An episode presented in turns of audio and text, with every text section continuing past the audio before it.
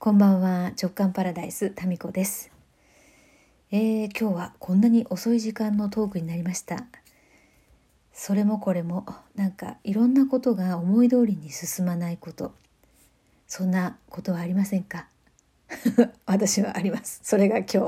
今日この頃です。いやなんでなんかねリズムがねおかしいんですよね最近ね。なんでかなと思ったらいや気づきました。あのー最近ですね長男が先月の終わりから塾に通ってましてそれがですね夜6時過ぎには家を出て、えー、だいたい夜10時ちょい前までかかるんですよね。で送っていくのは私が車で送っていて迎えに行くのはヨッシーなんですよ。でねその塾に行く前に長男の夕飯を準備して、えー、食べさせるというミッションが私には待っていましてで食べさせて送っていった後に今度帰ってきたら次男と私の夕飯なんですよ。夕飯第2部ね第1部はお兄ちゃん第2部は次男と私そしてその後、えー、夜8時半9時前になってヨシが帰ってきて夕食第3部になるんですよ。というふうに夕飯ただでさえ面倒くさいのにこれが1部2部3部にわたってですね温め直すだこれの今日はですね里芋の、えー、なんか素揚げみたいなものにえっ、ー、となんかスープじゃないけどタレをかけるっていうそういうのがあったんですよ。でそれのあのせっかく揚げたものをだからもう一回揚げ直すとかですねそしてそのタレも温め直すとかっていう、まあ、このひと手間がですねなんか3回まあ最初のは出来たてすぐですけどあとプラス2回加わるわけですよ。という感じでバラバラバラと食事の時間がみんなずれてるので大変なんですよ夜。それでなんかカンカンしてたら私の風呂に入る時間と長男の風呂に入る時間がかぶり思うようにこうそこのリズムがみたいなここだここでですねなんかリズムが狂ってですねそして次の日に影響するんですよ。それでまたねあれなんですようちのね w i f i がね子供たちがこう帰ってきた時間帰ってきての時間帯は w i f i が切れるんですよ。それなんで私のネット環境がこう今すぐやれば終わることがですね明日やろうと思ったらもう忘れるんですよね。そうやってなんか雪だるま式にですねやることが増えていくっていうこれが何とも疲れますね。こう脳疲労を生むってやつですね。ああれやろうと思ってすぐやればそれで済むんですけどあれやろうあ忘れないようにしなきゃ、まあ、メモするまででもないなとメモすればいいんですけどとかいう風になってですねどんどんなんかちっちゃいやるべきこと返信すべきものが溜まっていくっていうそうなるともう脳内がですねなんか脳内にポストイットだらけになるみたいなそういう感じになってですね効率が非常に悪い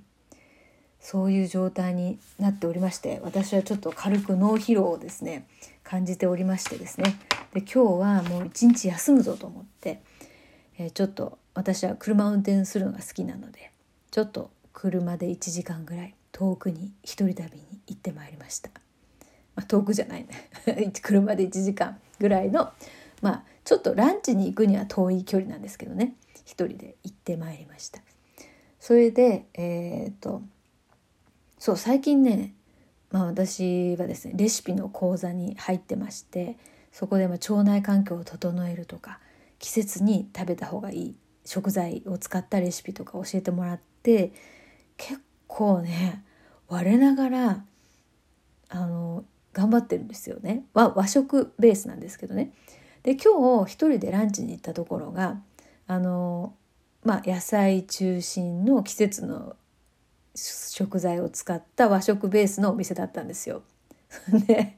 いつもは今までだったらあなんかこういう料理みなんかしみるなみたいな感じだったんですけど今日久々に行ったらですねなんか最近うちで食べてるのと同じじゃんって感じになって。なんかあそっかうちで健康的なものを食べてたらあの外食はちょっとね、えー、例えばフレンチとかイタリアンとかピザとかそういう感じの方が新鮮だなって今日思いましたね。まあ、それだけ日頃の料理がまあそのレシピ講座のおかげでですねまあなんかいい感じになってるんだなっていうことを実感した次第でございます。でそう思っていたのは私だけではなくてですねたまたま隣の席にですねご高齢のあのご夫婦かなカップルがいらっしゃったんですよ。まあご高齢のっていうか私もご高齢ですけど 私よりもちょっと、えー、年配の方がいらっしゃったんですね多分ご主人と一緒に来てたんですよ。それで、えー、そのメニューが出てきてですねなんか奥さんがですねなんか私が作ってるのと似てるよねみたいなことを言ってて私もそれなと思いました。それな私も今そう思ったって。まあだけど若いねそのお母さん方とか、まあ、子連れの方とかもいらっしゃってですね。まあすごくこうあの美味しいんですよ。美味しいんですけどね、えー、まあ、新鮮な感じで、えー、食べていました。というかもう誰かと一緒に来てる人たちはお料理っていうよりかはもうおしゃべりに夢中になっていて何食べたかきっと分かってないんじゃないかなっていう。まあ私がそうですからね大体誰かと一緒に行く時はね、えー、そういうことで一人であの満喫してまいりました。はい、でね今日はそのそうそうそこのご飯が食べられるところがですねえっ、とねぶどうの種っていうところなんですよ。まあねもう有名かもしれませんね福岡の人にはね。あの結構そのね何て言うのかな自然がいっぱいあるところにポツンとあるレストランカフェレストランレストランなんですよね。そこでそのエリア一帯にちょっとあの作家さんの、えー、なんていうかな食器とかが置いてあるお店があったりとかあとはお洋服とかですねちょっとこだわりがあるブランドのものが置いてあったりするんですよ。だからまあそこら辺そこの一角がまあちょっとおしゃれな、うん、空間になってるわけです。ですごい人気でですねびっくりしましたね。もうもう11時オープンの時にはもうずらっと並んでた。で私が食べ終わっても1人なんでね早いじゃないですか。で食べて出て行ったらもうね20人ぐらい待ってたんですよ。すごいですね。えー、まあそうそう。それで何でしたっけ？あそうそう。でお洋服とかもあるんでね。でどういうのがあるのかなってこう見てましたらあのそう。最近ねこういうのあったらいいなって思ってたのがドンピシャありましてなんか探さなくってもこういうのがいいなと思ったら出てくるところが面白かったですね。どういうのかっていうとあの私ですね何枚も服を重ね着するっていうのがあんまり好きじゃないんですよ。ゴワゴワして手が曲がりにくくなりません？なんか。いやそんなことないですかね。いや例えばタートルネックを下に着てその上に、うん、シャツ着るとかね。そうするとなんか腕が曲がりにくくないですか？太りすぎ。曲がりにくいよね。なんかゴワゴワゴワってする感じ。なんか手を曲げるとなんか血も止まるみたいな感じしません？その関節から先が。しねえよ。するんです私はね。太りすぎかもしれません。なんかムチムチしてんのかな。とにかくなんかねちょちょっとでも動きにくくなるのが嫌なんですよ。全身を通して。でそうそう。だもんですからそのタートルネック今年なんか着たいなと思ってたんだけどあの普通の長袖のタートルネックは嫌でノースリーブのタートルネックがいいなと思ってたんですよ。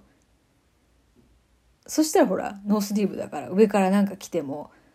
体幹の部分だけお腹とかはあったかいし首周りもあったかいけど手は自由に動くじゃないですか。まあ、タートル着ても自由には動くんですけどね、うん、まあまあなんかこの1枚邪魔なものがないじゃないですか。でもう私のですね肌に直接つける服の、まあ、こだわりとしてですねできれば綿100%がいいんですよ。でもなかなか今ないので、まあ、ちょっとぐらいね何か入っててもあのまあよしとしてるんですけどできれば綿100で無印良品に結構綿100のがあってあのインナーはほとんど無印なんですよね。ユニクロのねヒートテックとか私着たらですね本当に気分が悪くなるんですよ。まあ、ヒートテック愛用者の皆さんすいませんっていうかあのユニクロ関係者の方がいたら申し訳ないんですけれどもなんかね合わないんですよね。そうそれで綿100でノースリーブになっていてタートルでそのタートルの首周りのところもなんかないかにもこうタートルっていう感じのは嫌なんですよなんかくしゃくしゃって自然な感じになってるのがよくてでもあんまりにもくしゃくしゃだとボロボロに見えるっていうなんかありません？そのさじ加減難しいですよね。でなかなかタートルって気に入ったのないと思いません？でもうなんかね探すのが面倒くさいんですよ。そのそういうタートルを求めていろんなお店を回るのがもう面倒くさいんで、まあ、出会った時に買おうって思ってたんですよね。で今日そのノースリーブみたいなあノースリーブのいい感じの素材で綿100%でいい感じの色味で真っ黒は嫌なんですよ。なんかちょっとチャコールグレーっていうんですか？でそれでクシュクシュっとなった感じのを見つけてですね買ってめっちゃいい感じで気持ちいいんですよね。でなかなか出会えない出会えないので、まあ、そこには1点しかなかったんですけどネットでですねそのブランドをあの探しましてですね追加で5着買いました。もう一生これでいいみたいな。もうほんと探すのが嫌なんですよね。だから気に入ったのがあったらもうなんかまとめ買いみたいな感じであの そんなやつ珍しいよね。なので今日はああもうなんかタートル気に入ったの出会えてよかったなって思ったそんな一日でした。それではおやすみなさい。